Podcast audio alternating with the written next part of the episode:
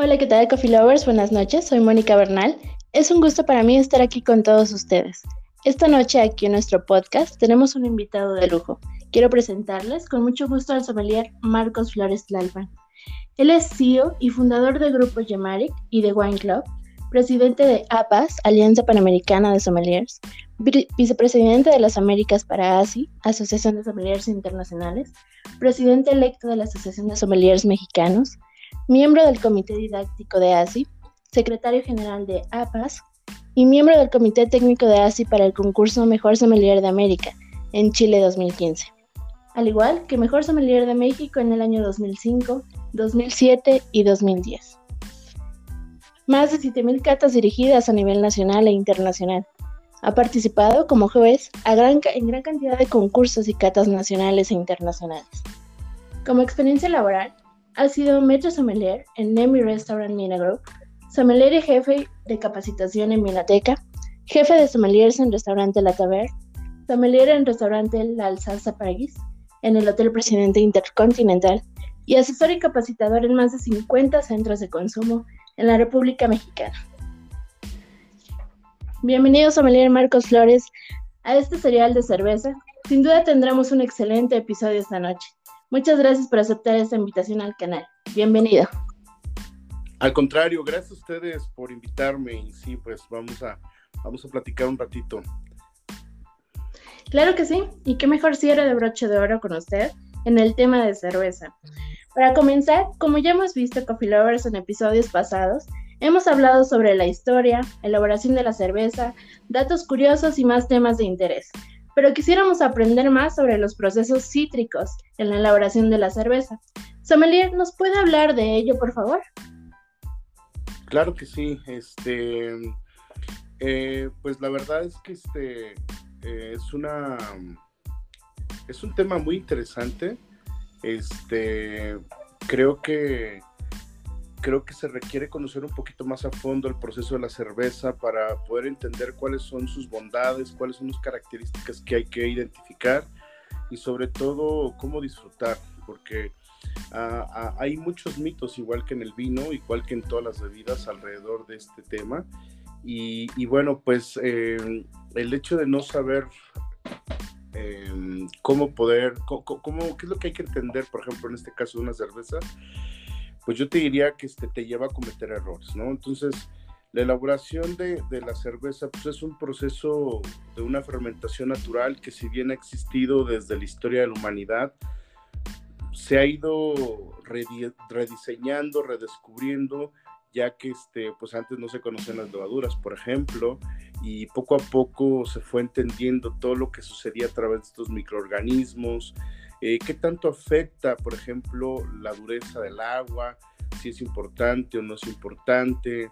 Eh, la utilización de diferentes materias primas, como pudieran ser granos de cebada, el, mismo proceso del malteado, em, el, uso del lúpulo en algunas de ellas, etcétera, etcétera. Entonces yo creo que eh, poder hablar de un proceso en particular, pues sería como dejar para fuera todos los todos los pasos que se requieren para una cerveza.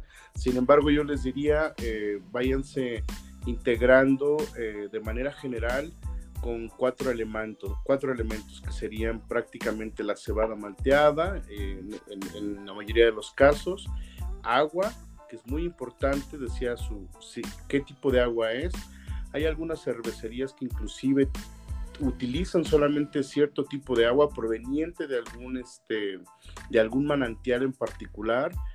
Y bueno, este, el lúpulo, que no todas las cervezas utilizan lúpulo, pero esta, esta digamos, este, planta, pues nos va a aportar parte del diseño de la cerveza, no en todos los casos, y no siempre existió, pero, pero bueno, creo que es muy interesante poder entender esta parte.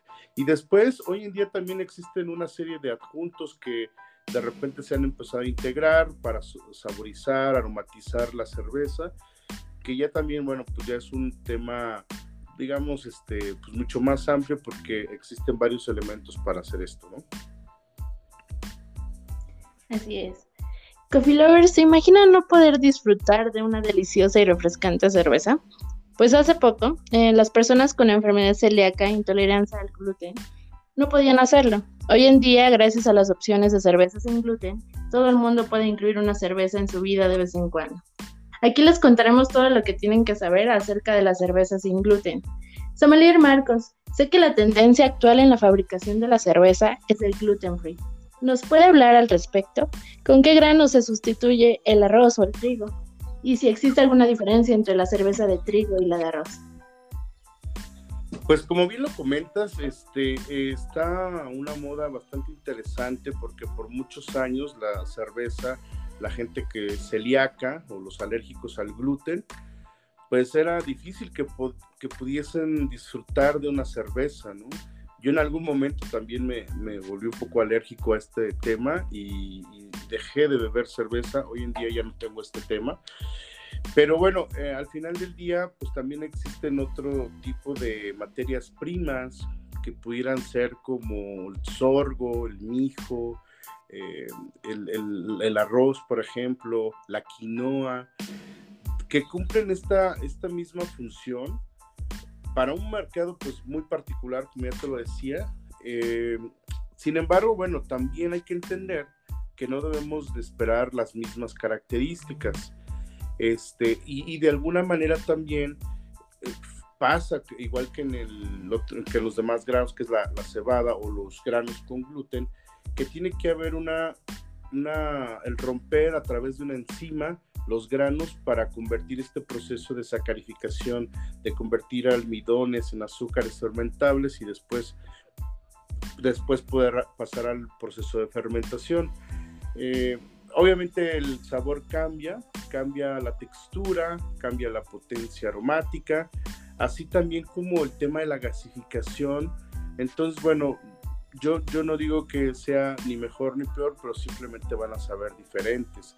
Y pues existen algunas opciones en el mercado, ¿no? En España me tocó probar alguna vez una cerveza que se llama Mahou, que es, eh, y tienen la versión con y sin gluten.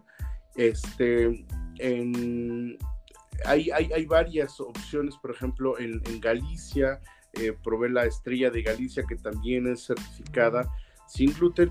Pero bueno, al final del día yo creo que eh, va, va, a ser siempre limitado porque, las, como ya lo comenté, el sabor, las texturas, los aromas pues, van a ser totalmente diferentes. Perfecto. Mm, para usted, ¿cuáles serían los aspectos a considerar para declarar una cerveza como un producto de calidad? Sé como, bueno, a nivel corporativo se tienen estándares, pero en el caso de una pequeña cervecera, ¿cómo se puede definir un producto de calidad? Claro, muy buena pregunta porque la calidad es, un, es una palabra muy profunda. Eh, en temas de control de calidad, pues son muchas, muchos temas, ¿no? Desde eh, lo que es, cómo es el control del proceso, eh, y sobre todo en las grandes cerveceras, pero a nivel general, pues bueno, hay que, hay que cumplir con ciertos requisitos eh, que te brinden un producto, primero que nada, consistente y después un producto eh, que, que, que, tenga obviamente un protocolo de higiene y de limpieza para evitar eh, que tengas este, contaminación, por ejemplo, en las cervezas, que a veces luego sucede, sobre todo cuando manejas producciones masivas, y, y por eso es que hay que tener mucho cuidado, ¿no? Este, a nivel organoléptico, a nivel sensorial, pues hay que tener en cuenta que existen diferentes tipos de cervezas que tienen que ver con su estilo, con su grado alcohólico, el nivel de amargor, eh, los colores que pueden mostrar, los aromas, eh, la percepción de la textura, el cuerpo una vez que ya se prueba en boca y dependiendo, te repito, del tipo de cerveza, de cada cerveza debe tener ciertas características y eso es lo que te va a brindar, eh, pues digamos que, que el producto tenga calidad o no. Muy bien. Coffee Lovers, muchos de los grandes estilos de cerveza Imperial Stout, por ejemplo, se benefician al, al, envejecer en una bodega, como es el caso del vino por varios meses o incluso años. Pero para las cervezas menos robustas y de más bajo alcohol, el proceso de envejecimiento a menudo no es tan amable. Sommelier Marcos, ¿en qué manera afecta la oxidación de la cerveza durante el envasado? Y hablando del envase, ¿Cuál sería mejor para usted? ¿Lata o botella de vidrio? Pues mira, eh, definitivamente es un proceso que tiene mucho impacto, pero antes de contestar, bueno, pues sí hay que hacer conciencia de todo lo que hay alrededor del uso de uno u otro material, ¿no?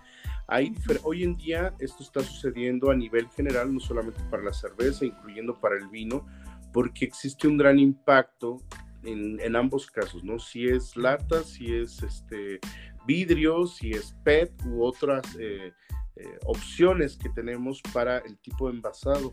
Entonces yo creo que aquí lo importante, más allá de saber si la cerveza eh, pierde o no características o organolépticas, yo creo que habría que analizar cuál es la que tiene menor impacto al medio ambiente. Y eso es algo que las grandes cervecerías deben de estar apostando eh, hoy, este, ya, ¿no?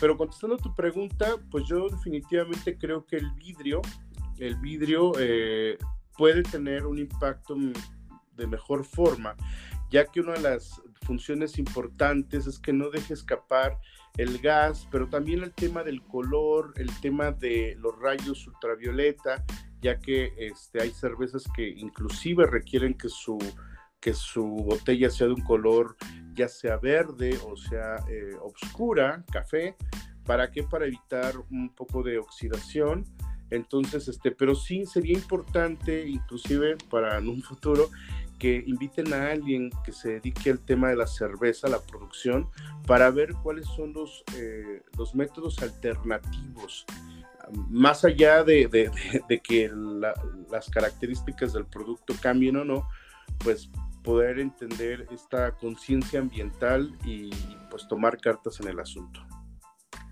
Claro que sí, con mucho gusto. Sommelier, ¿qué nos puede contar sobre la, legislación alemana, conocida como Reinheitsgebot, y si se puede aplicar a nivel mundial? Ya, pues mira, este, como bien te lo comentaba en un inicio, antes no se conocía ciencia cierta cuáles eran los efectos de, de, pues, de la levadura, ¿no? No, no, no se tenía pues un, control exacto de cómo funcionaban estos microorganismos hasta que en 1880 Luis Pasteur pues descubrió este tema.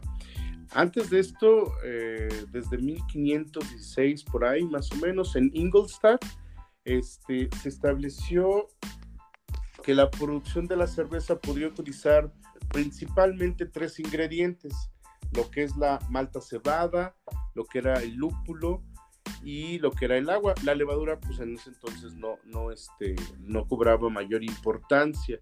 Y esto fue este, un, dictado del duque Guillermo IV de Baviera. Como saben, eh, en Alemania es un gran productor y sobre todo esta zona de Baviera, este, pues tenía un gran, una gran tradición de elaborar y bueno, este, desde ese entonces empezó a aplicar esta ley eh, en Múnich, en Múnich, este, y bueno, pues hoy, en día ha tenido un alcance este, mundial, aunque de alguna manera pues está vigente en Alemania, ¿sí? Este, creo que eh, son, es, es, como una gran base que hubo para a nivel mundial, sin embargo, bueno, donde tiene donde tiene validez solamente es en, este, en esta zona, en Múnich. Fuera de ella, pues pueden tomar alguna base como, para trabajar alrededor de estas leyes, pero solamente en Múnich vamos a encontrar su validez. Muy bien. Coffee Lovers, al inicio de este gran serial sobre cerveza, conocimos varios datos curiosos sobre esta. Pero, Sommelier Marcos, ¿se le puede considerar a la cerveza como un producto nutritivo? Dejando de lado pues la capacidad un poco de embriagar. ok, yo creo que eh, la pregunta eh, per se te diría desde luego que sí, puede ser un producto nutritivo, pero al igual que cualquier elemento, ya sea bebida o comida o alimento, eh, todo depende de la cantidad que tomes, ¿no? Porque si bien pudiera llegar a tener ciertos este, eh, ciertos este, ¿no? Tiene proteínas, tiene vitamina, tiene ácido fólico, tiene minerales como el fósforo, el silicio, el potasio, el sodio. También es, eh, eh, tiene una gran carga de fibra soluble. Sin embargo, no por eso, al igual que cualquier alimento, todo en exceso te genera una complicación. Entonces, yo el mejor em, consejo que les daría a los bebedores de cerveza es que pues tomen con medida y, no esté, y siempre, y ojo, no porque tenga nutrimentos, pues vas a usar solamente y vas a tomar eh, cerveza, ¿no? Debes de tener una dieta equilibrada también. Entonces, todo el equilibrio es importante. Así es. Sin duda, uno de los más grandes placeres de la vida es tomar cerveza. No hay nada mejor que un día caluroso beber una cerveza bien fría. Para los amantes de la cerveza, esta bebida es adecuada para cualquier ocasión y de hecho es muy usual que muchas personas la consuman después o antes del trabajo. ¿Qué beneficio nos puede traer esto, sommelier? Ok, este, mira, este, pues hay muchas este, historias padres, ¿no? Alrededor de la cerveza. Eh, no sé si te sepas la de la cerveza Porter, que surge de la combinación o de mezclar las bondades de la Pale Ale, la Mills y la, Brown Ale, y, de ahí surge. Y esto se derivó eh, ya que al inicio de las jornadas laborales los, obreros ingleses la requerían eh, para tomar energía en su jornada. Eh, algo similar, por ejemplo, pasó con las Doppelbock que se crean para los monjes que aguantaban el ayuno. Sin embargo, bueno, pues ni una ni la otra. Bueno, yo, yo mi una opinión personal es de que, pues sí te puede dar algo de energía, pero nada va a sustituir la energía que te da una buena alimentación, ¿no? Entonces, este, eh, yo, además de que también hay una energía calórica momentánea, al hecho, el hecho de, que de que es una bebida alcohólica, pues tiene calorías, pero eso es una bebida calórica momentánea. Entonces, mejor antes de irse, si son albañiles, váyanse a echar una guajolota antes, en lugar de tomarte una cerveza nada más. Ok. Y también considero que en este tema, pues es importante, o no sé si lo relacionemos, en el sentido de que nos relaja, ¿no? Eh, se pierde un poco el estrés y quizá a lo mejor dicen por ahí que se tiene una mejor apariencia respecto a la edad. bueno, sí, sí te relaja, pero eso pasa con todas las bebidas alcohólicas. Todas las bebidas alcohólicas van a relajar, no solo la cerveza, yo creo que ahí este, y no solamente te relaja, a veces te desinhibe y a veces te desinhibe de más, entonces por eso también hay que tener mucho cuidado. Si no, en lugar de hacer una ventana donde no era, la, van a terminar haciendo una ventana directa al sótano. bueno, el consumo del alcohol proveniente de una cerveza, como hemos estado platicando, puede contribuir a la hipertensión, que como sabemos desde que eh, comenzó esta pandemia del COVID, ya ocupa el quinto lugar de causas de muerte en México. ¿Qué nos puede pues, decir sobre eso? Nuevamente, yo creo que este es como decir que este eh, que en general la cerveza es dañina o por la cerveza te va a dar hipertensión y no necesariamente el alcohol, el alcohol en general, no solamente la cerveza, sino todo lo que tiene el eh, alcohol te va a generar, y no solamente hipertensión, otras causas de muerte. Eh, sin embargo, la hipertensión, si tú lo, lo, sumas a una mala alimentación, a la parte, ahora que estuvimos en COVID, estuvimos encerrados, entonces nos volvimos muy sedentarios, pues prácticamente todo esto se conjuga, ¿no?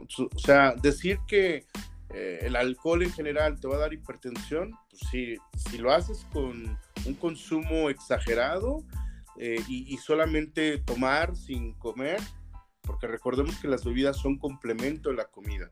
Entonces, pues sí, obviamente te va a dar hipertensión y te va a dar no solamente hipertensión, te va a dañar el hígado, va a tener una gran eh, cantidad de, de, consecuencias pues, no favorables para tu cuerpo. Y no solamente el cuerpo, a nivel eh, social, a nivel familiar, te puede generar problemas importantes. Así es. Pues entramos rápidamente en un tema de mitos sobre cerveza. Quizá Coffee Lovers resulte familiar que después de haber tomado algunas copas, en este caso cerveza, tengamos esa necesidad de comer. Ponernos ahora sí que en modo hambre haciendo que nos aumente el apetito. Sommelier, ¿es verdad que el consumo del alcohol estimula el apetito? Eh, a ver, eh, hay, que, hay, que, hay que definir que, a qué le llaman consumo del alcohol en general, porque hablar de alcohol, pues existen diferentes tipos de alcoholes.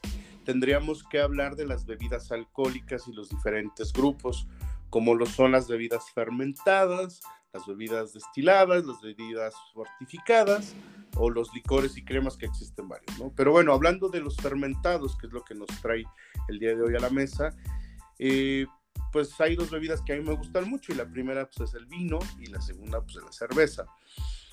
Yo creo que en ambas eh, existe estimulación del apetito, sí, claro. Y en el caso de la cerveza, por dos factores. Hay cervezas que tienen un nivel de amargor alto y el amargor te ayuda a estimular las papilas gustativas justo con, junto, perdón, con la acidez de, este, de esta bebida.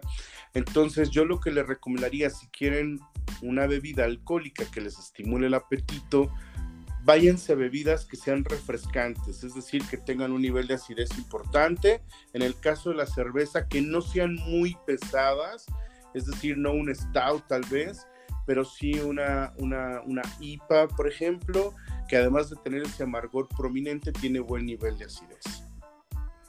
Muy bien. Pues regresando un poco al tema de la elaboración de una cerveza, ¿en qué puede afectar la calidad del agua, la calidad de la cerveza?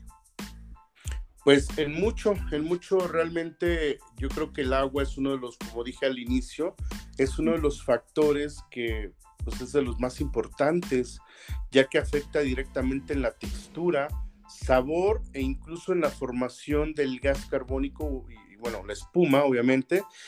Eh, tan importante es que hay estilos que parte de la esencia de los mismos depende de la cantidad de minerales que hay en ella, que es cosas, son, son elementos que a veces pues, no mucha gente toma en cuenta, ¿no?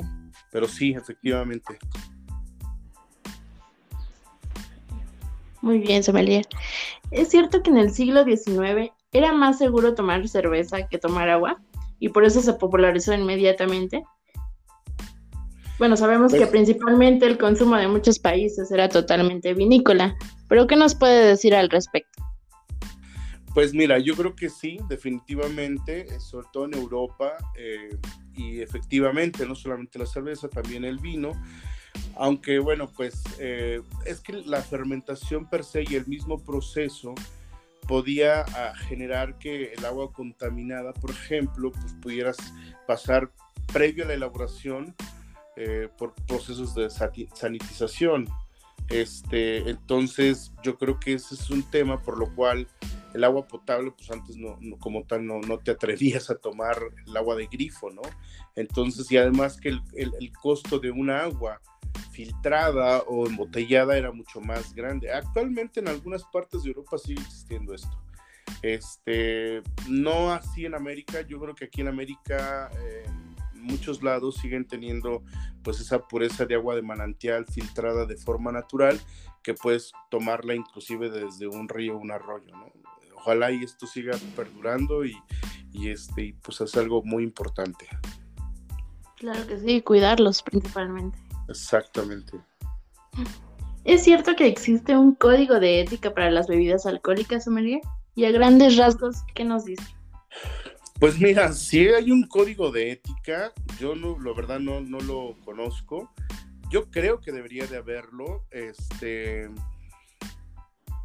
yo creo que debe de, número uno, desde la regulación de la del producto, es decir, desde el proceso de calidad. Y aquí cuando hablas de bebidas alcohólicas, nuevamente nos metemos en todos, en todos los, los rubros, digamos, no solamente la cerveza. Eh, yo creo que aquí lo más importante, eh, eh, porque la palabra de ética es muy grande, ¿no? Entonces, cuando uno actúa con ética profesional, difícilmente vas a pasar por alto o vas a eh, ser irresponsable en tus procesos, más allá de, que además tienes que expresar lo que la madre naturaleza nos da a través de diferentes formas, no sé, es en el caso del vino de la vid, eh, donde todo lo que tú utilices sea con el mayor cuidado, ¿no? El cuidado a la naturaleza, el cuidado a los, a los pequeños microecosistemas que se generan, los microorganismos, y, después en el proceso, ¿no? De solamente poner lo que, lo que esté em, permitido poner y no hacer diferentes ajustes o agregar químicos o, o, experimentar, porque al final del día es algo que se va a beber. Entonces, en ese sentido, yo creo que falta mucho por trabajar y más de solamente tener un código de ética, yo creo que debería haber una regulación, y lo hay, ¿eh? lo hay en algunos países, sobre qué sí se puede utilizar y qué no se debe utilizar. Este, yo hoy en día te digo, te digo algo, gran parte de las, las cervezas de los grandes productores tienen, están llenas de defectos, ¿no? Entonces, pues ahí habla seriamente de una falta de código de ética. Así es. Me gusta mucho su enfoque en cuestión a valorar nuestra naturaleza. Realmente es muy importante este tema. Mire, querida Mónica, nos queda muy poco en este planeta, ¿no? Y la gente no se está dando cuenta y nos estamos acabando el planeta en diferentes maneras, ¿no? Eh, en diferentes formas. Entonces, tiene mucho que ver con el consumismo, con las modas, eh, con la poca conciencia que se tiene lo que, del uso de, de los materiales, ¿no? Este, y, y tiene que ver con eso. O sea, si no nos ponemos a hacer conciencia, y eso empieza por uno, porque no tiene que empezar por mucha gente. Con que tú y los que están a tu alrededor sean conscientes de lo que comen, de lo que beben, de lo que hacen, de lo que usan, yo creo que poco a poco el mundo va a ir cambiando porque no hay vuelta atrás. Si no hacemos esto, el COVID solamente fue una prueba de todo lo que viene de aquí en adelante. Así es, creo que fue el mejor momento para todos de abrirnos los ojos y de darnos cuenta de que tenemos que valorar muchísimas cosas. Así es. Bueno, Sommelier, ¿nos podría explicar un poco eh, lo que hace un maestro cervecero y quién es un maestro cervecero, por favor? Pues para mí es como el chef de las chelas, dicho en pocas palabras. Es el, es el que se encarga del proceso de elaboración de cerveza, eh, desde la misma receta, ¿no? Desde la elección de los ingredientes, eh, la, de la, el planteamiento del proceso de elaboración, de la supervisión de ese mismo proceso, el tiempo que se va a eh, tomar para llevar a cabo, el control de temperaturas, la revisión de la calidad de, de, todos los ingredientes, incluyendo el agua. Y bueno, este, y es una persona importante, pero también te voy a decir algo más, ¿eh?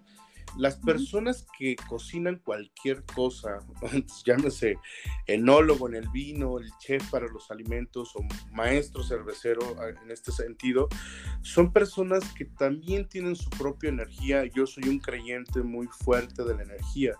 Entonces, cuando tú estás enojado, tienes una mala vibra y haces algo, lo que sea, pues vas a pasarle esa vibra a ese platillo y quien lo pruebe pues lo único que va a llevarse es ese mismo amargo, bueno, digo amargor, pero ese sabor amargo, pero no me refiero a la característica de la cerveza, sino más bien, pues no, no, no va a tener esos, dice mi hijo, esos 20 gramos de pasión y de amor por lo que haces, ¿no? Entonces, pues yo creo que es muy importante que estas personas siempre estén con esa energía ligera.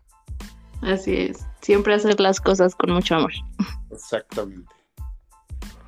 Eh, ¿Cuál es la mejor manera de disfrutar una cerveza desde el punto de vista de un sommelier? Sabemos que el hecho de que un producto se encuentre, en este caso frío, muchas veces oculta los aromas que tal vez un maestro cervecero quería resaltar en su producto. ¿Qué nos puede decir sommelier? Pues mira, yo creo que es muy importante, te lo digo desde, y no te lo voy a decir desde el sommelier, te lo voy a decir desde el amante de las bebidas con un poco de conocimiento, porque además me falta mucho aprender aún, este, todos los días se aprende. Este, punto número uno es estar consciente de lo que uno va a beber. Es decir, si vas a consumir una cerveza o un vino, lo que sea, pues tienes que estar consciente en el momento que vas a tomarte una cerveza, no estar nada más, no, no hacer un acto inconsciente de beber sin poner atención. Entonces, para esto, pues hay que estar consciente y decir, ok, quiero una cerveza y entonces, pues la elección, por ejemplo, ¿qué cerveza voy a tomar? y eso tiene que ver con tu preferencia, ¿no? Sabemos que hay diferentes estilos, que si las ale, que si las lager, que si las lámbicas, que si, etcétera, etcétera. No me voy a poner a hablar mucho de esto, pero bueno, rápidamente tú vas a decir, ok, tengo calor, quiero una cerveza, eh, ¿cómo la quiero? Entonces, ah, es la elección, ¿no? Ya estás consciente del producto que vas a probar. Dos, yo creo que debes de elegir un vaso correcto para que la cerveza se pueda mostrar. Hoy en día está muy avanzado este tema, entonces si tú tienes una copa o vaso con las características necesarias, permitirá disfrutar mucho mejor las características de ese estilo. La temperatura es un punto crítico y sobre todo si estás en un lugar de playa donde haya donde, donde hace mucho calor, mucho más a mi favor. Tienes que tener eh, la temperatura eh, sin exagerar en lo frío, dependiendo del estilo, hay quienes requieren un poquito más y hay quienes requieren un poquito más, este, menos de temperatura, eh, que pueden variar desde los 3, 4 hasta los 12 grados, dependiendo del estilo, ¿no?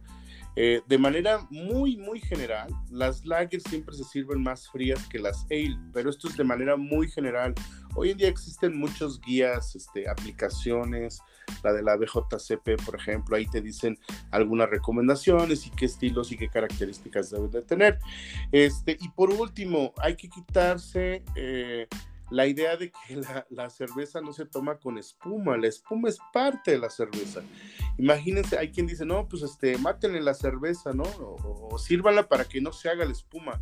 Y en la espuma vas a encontrar una gran cantidad de bondades como las proteínas, las dextrinas, todo eso que le da la estructura a la cerveza. Entonces hay que tener, dependiendo del estilo, cierta cantidad de cierta espuma. Sí. Como con todo, la cerveza puede ingerirse si lo hacemos con moderación, como, es, como hemos estado comentando en el programa. ¿Tiene algún consejo que le pueda compartir a los coffee lovers para minimizar los efectos, digamos, de una resaca? bueno, yo creo que lo mejor es prevenir. Yo creo que las bebidas, eh, y, y, aquí me voy a ahondar mucho a este tema, porque primero que nada debemos entender el objetivo para qué fueron hechas las cosas, ¿no? Este, yo creo que la primera persona que empezó a entender la cerveza o el vino nunca dijo, ok, este, esto es para que se embriaguen, se pongan súper locos, saquen sus demonios y que al otro día les duela la cabeza, se sientan las peores personas del mundo porque cometieron actos que no querían hacer porque entraron en la inconsciencia, dañaron su hígado, o sea, no, en realidad yo creo que esto tiene que ver más allá y en México y en diferentes partes de Latinoamérica hace falta mucho la conciencia o la educación de un consumo responsable. Entonces, para evitar una resaca, lo primero es evitar la embriaguez. Y para evitar la embriaguez, yo les aconsejo que tomen con moderación, tomen agua cuando beben alcohol, coman, porque es un complemento de la comida, incluyendo la cerveza. La cerveza no solamente se hizo para beber sola, también hay maridaje de cervezas. Y bueno, este, pero bueno, si por X o por Y ya te ganó y el demonio te tocó, ya llegaste, la mejor forma es que el siguiente día dejes a tu cuerpo que entre en un estado de, equilibrio por sí solo y tendrás que pagar la consecuencia. La verdad es que yo creo que la única forma de evitar que te vuelva a doler es viviendo la consecuencia, porque estoy seguro que se te va, la próxima ocasión vas a pensarlo dos veces antes de que cometas el mismo error. Eh, hay quien dice, no, pues que, que, este, que hay que tomarse otra cervecita y, y este, pero hay gente que si no lo pudo controlar la primera, pues la segunda se activa el animal y entonces vuelve a sacar el embriaguez y pues es cuestión de no, no acabar, ¿no? Entonces yo creo que es mucho la prevención, esa es la realidad. No esperar a que caigamos en la embriaguez y si no hay embriaguez no hay resaca. Así es, yo creo que más una cultura, ¿no? De disfrutar nuestras bebidas y no, pues no caer en eso, en el exceso. Y sí, y ojo, también no ver la bebida con morbo. O sea, desde que tú vas con tus cuates o, sales y dices, me voy a poner una y voy a comprarme un, un 12 pack y ya desde ahí estás viendo el producto con morbo, ya sabes que te vas a poner bien borracho y, ojo, también por otro lado están aquellos que dicen, ay, es que estoy deprimido y es que me dejó la mujer y es que no sé qué, y entonces me voy a comprar una botella y entonces me voy a poner bien borracho y, y con eso se me va a olvidar, se me va a olvidar y ni se te olvida ni locuras y ¿qué crees?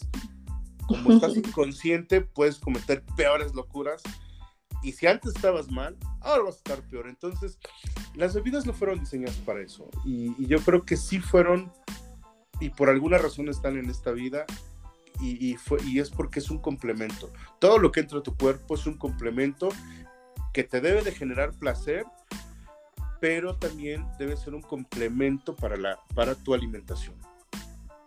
Así es. Pues ya sabemos, Coffee Lover, disfrutemos por favor de todas estas bebidas. Eh, es cierto que el año pasado, a causa de la pandemia, organizó catas y lo recaudado fue donado a, sus colegas en la industria de la hospitalidad. ¿Podrías platicarnos cómo fue? ¿Por qué nació esta iniciativa? Y para finalizar, creo que en nombre de todos los beneficiados, quiero agradecer mucho tu amabilidad y humildad. Mira, este, así es, Mónica. Fíjate que en marzo del año pasado, eh, cuando yo venía de un vuelo, mi último vuelo en aquel entonces, que tuve en el 2020, fue el 11 de marzo, me acuerdo, este, exactamente. Y, y yo venía, venía como viendo la ola que, que, se dejaba, que se acercaba, ¿no? Y llegué a mi casa y le dije a, a, mi esposa, es que los pocos ahorros que tenían, le digo, pues vamos a ver de aquí hasta dónde llega, porque para mí mi negocio, a lo que yo me dedicaba, pues este, en aquel entonces se vino para abajo totalmente junto con la industria turística. Yo llevo muchos años, más de 20 años, inmerso en la industria hotelera, este, restaurantera de una forma u otra. Entonces, pues conozco mucha gente del medio, ¿no? Y de repente, pues muchos amigos veía a través de las redes sociales que estaban perdiendo sus empleos, familiares cercanos, ¿no? Que ya me despidieron, gente que me decía, oye, pues no lo estoy armando, este, consígueme lo que sea. Y, y, bueno, al mismo tiempo yo también pues trataba de no caer en ese, en ese mismo orden de ideas, pero pues la realidad no, no puede ser ajeno a la realidad y, yo creo que en ese entonces algo me sucedió a mí y hasta la actualidad lo, lo llevo practicando, que es comulgar eh, cuatro aspectos que me ayudaron mucho a salir de la pandemia y uno de ellos era eh, la, eh, la, compasión, ser compasivo con la gente que estaba sufriendo, pero no desde la sentir lástima, ¿sabes? Sino desde realmente, pues siento feo porque había madres solteras, por ejemplo, eh, que me contactaron y me decían, pues es que me corrieron hace tres meses, vivo sola, mi hija, a veces no tengo ni para comer. Y que yo decía, pues de qué manera, además de ser compasivo, puedo ser solidario, que era el otro concepto que empecé a aplicar. Entonces de repente se me ocurrió, ¿por qué no hago? Yo conozco mucha gente en el mundo, una más importante que otra, personalidades y así. Dije, pues voy a empezar a hacer algo donde desde mi entorno pues pudiera a ver, este, eh, contagiarse y se pudieran sumar, sumar más personas y armé a lo que le puse la cadena del vino, que es a lo que yo me dedico, parte de lo que me dedico. Y este, y dije, pues voy a empezar a hacer cartas, voy a empezar a hacer este, webinars y todo lo que se recaude, pues lo voy a, lo voy a donar. Y así fue, así fue. Eh, eh, no, a, ver, yo, mi idea era que este concepto lo adoptara más gente y usaran ese mismo logo y usaran ese mismo hashtag y empezaran a armar más eventos y entre todos ver de qué manera pudiéramos apoyar a, más gente, ¿no? Sin importar si la conoces o no. Y la verdad es que no recuerdo el número de personas que, me contactaron y esas personas yo les decía, pues manda, si conoces a más gente, mándame más y, la verdad para mí fue algo increíble porque me llené de bendiciones por parte de esa gente y me decían cosas así, o sea, yo luego leo los mensajes y, y pues sí me lleno de mucha emoción porque decían es que usted es un ángel caído del cielo. ¿Y sabes por qué? Porque no era por el monto que les diera, sino porque les di algo que en ese momento era muy difícil de tener y se llama esperanza, ¿no? Y, este, a lo mejor el dinero que yo les daba, que era poco en realidad, este, pero para ellos en ese momento podría haber sido mucho, ¿no? Y el hecho de decir, puta, alguien que no conozco, que, que nunca he visto y, que, que, está haciendo por mí, y, muchas de ellas, de estas personas, pues no, no me, como que no lo creían, ¿no? Como dicen, oye, es que usted está apoyando a gente, Leo, sí, este, y no, no las, este, lo único que sí trataba de hacer, por ejemplo, es checar, como no tenía mucho dinero recaudado, decía, ¿a quién le ayudo? Pues, pues está la madre soltera o está el cuate que tiene tiempo, pero a lo mejor yo decía, híjole, pues es que no tengo para los dos, pero a lo mejor este lo puedo ayudar de otra manera, como consiguiéndole un trabajo y así, ¿no? Entonces, pues fue, fue muy padre, fue muy padre, la verdad, este eh, pues empecé a ayudar a mucha gente, de repente me, olvidé de mí y dije, ok, está muy chido, pero también tú ayúdate, ¿no? Entonces, este, yo, te voy a decir algo, creo que lo, lo tengo que volver a hacer, me metí en, ahorita en, reactivar mi propia economía, pero este, estoy seguro que la gente que recibió esa ayuda, este, en algún momento volverá a hacer lo mismo por alguien más que lo necesite. Y eso es el mensaje que hay que transmitir. Así es, sin dudas es un gran ejemplo a seguir. Y la verdad es esa cadenita que, que nunca se acaba, ¿no? Y qué mejor que sea de bendiciones para todos. Exactamente. Sommelier Marcos ha sido jurado en múltiples ocasiones, como lo mencionamos en la presentación. ¿Nos puede contar a todos los audioscuchas un poco de sus experiencias, por favor?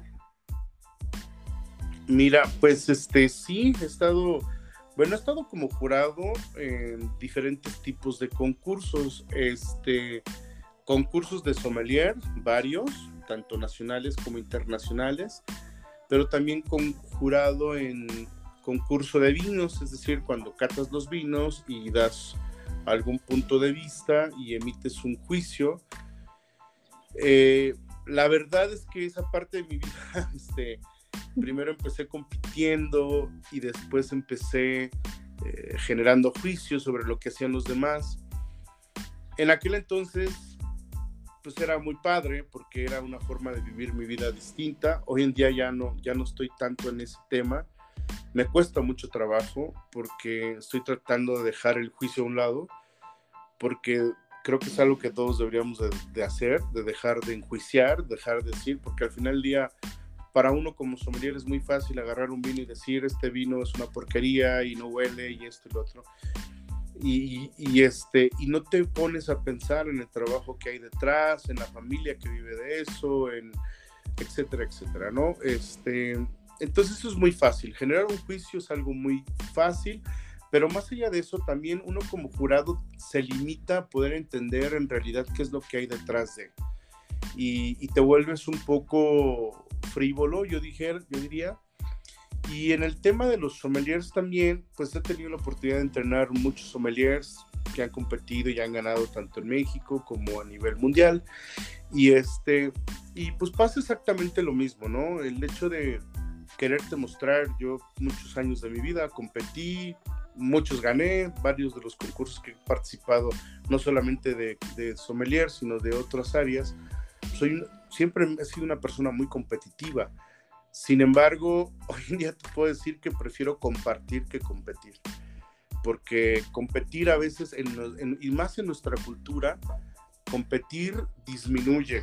Me decía mi madre hoy en la mañana que la vi, decía, hijos, que tienes muchas envidias. Y, es que, pues es algo que está en, en la naturaleza del humano, ¿no? Entonces, Competir para mí hoy en día es una palabra que lejos de sumarme me resta. Entonces hoy en día pues trato mejor de compartir lo poco o mucho que sé, como es hoy en esta ocasión con esta entrevista. Y este, seguramente hay gente que sabe mucho más que yo del, del, tema, pero lo que sé trato de compartirlo. Y eso es lo que más importa. Así es, y le agradezco mucho en verdad por pues por estas, por apoyarnos de cierta forma en estas, un poco hacer alianza, ¿no? Claro, claro, claro. Sí, eh, este, dime. No, perdón, que si nos podía platicar también acerca de, bueno, del, de Yemarik, por favor. Claro, mira, fíjate que Yemaric fue mi primer proyecto ya como independiente, digámoslo. Este, muchos años estuve trabajando en medio hotelero restaurantero y, y los últimos años este, lo hice más como, como asesor, pero no tenía una empresa que se dedicara a la consultoría y asesoría.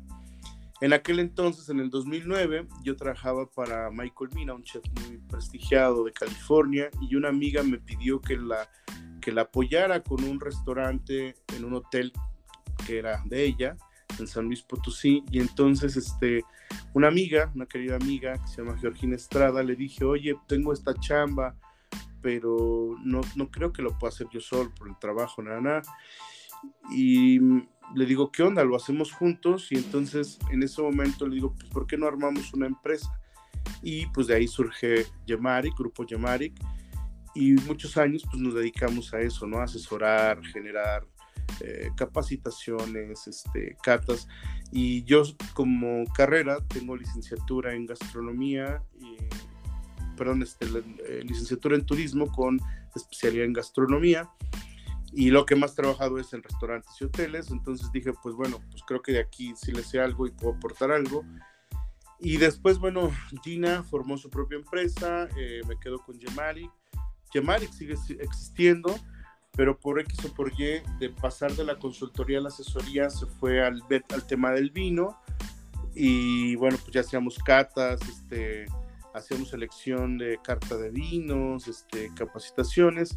Y después ya empecé con proyectos de manera más integral, es decir, desde el proyecto arquitectónico, la creación del concepto, la capacitación, elaboración de manuales de operación, estándares, secuencias de servicio.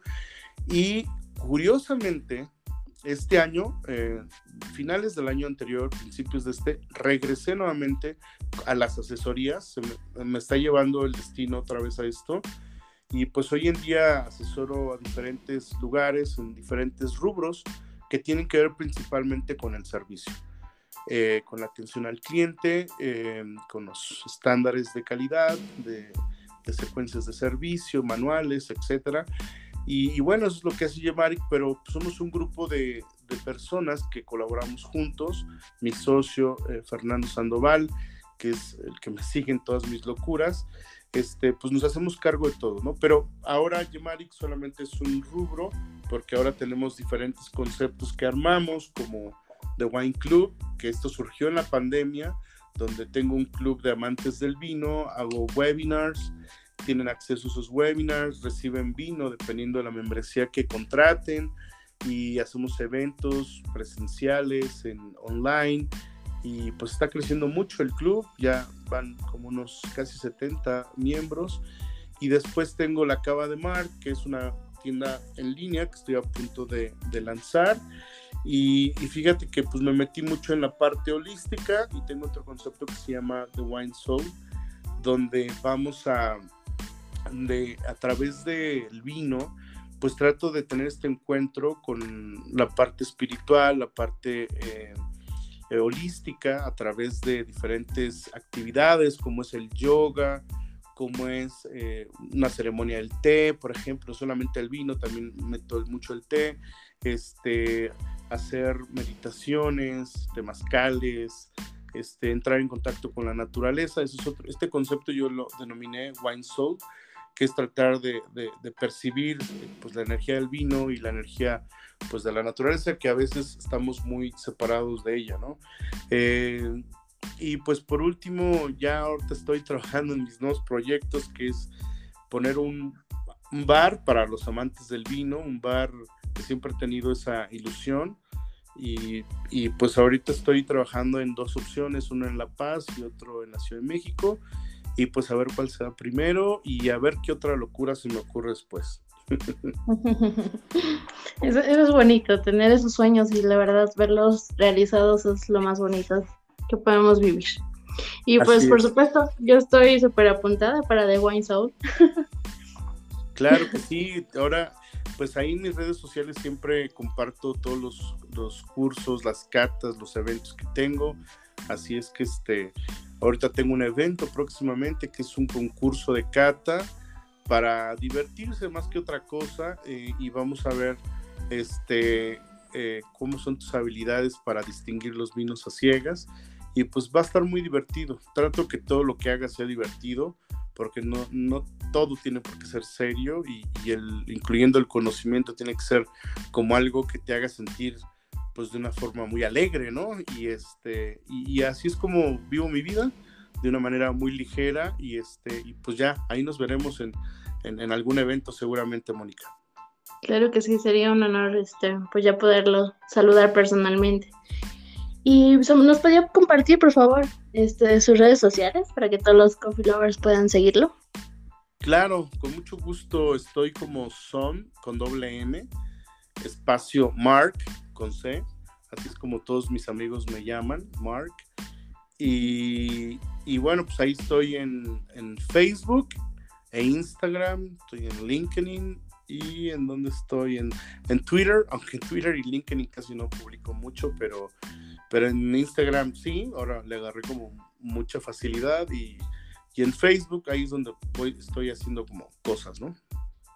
Perfecto, muchas gracias. Y bueno, la próxima página que ya va a estar casi lista, ah, que es la de Sonmark Group, porque ya ahora ya va a ser como todo el grupo donde voy a tener todos estos conceptos que les acabo de platicar.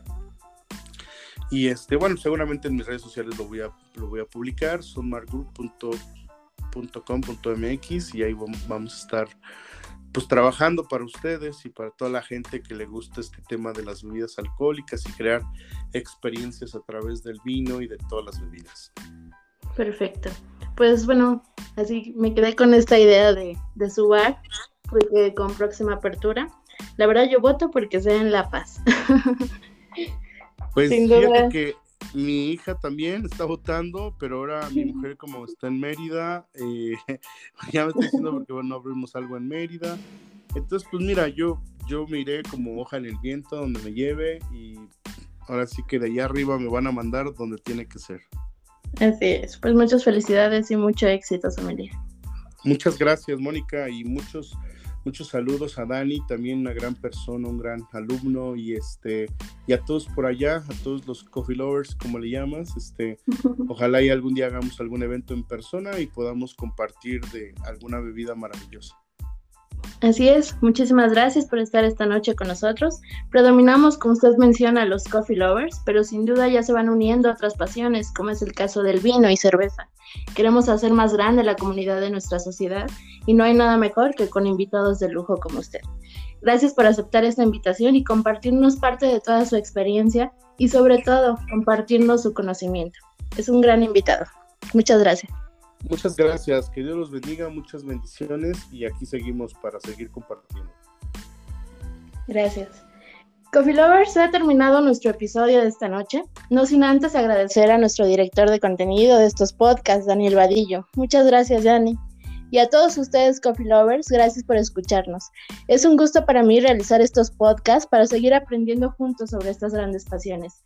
Compartamos, por favor, el canal de Secret Café 31 Society y ya saben que estamos en Spotify y también en Instagram y Facebook. Hagamos más grande la mejor sociedad de café en México.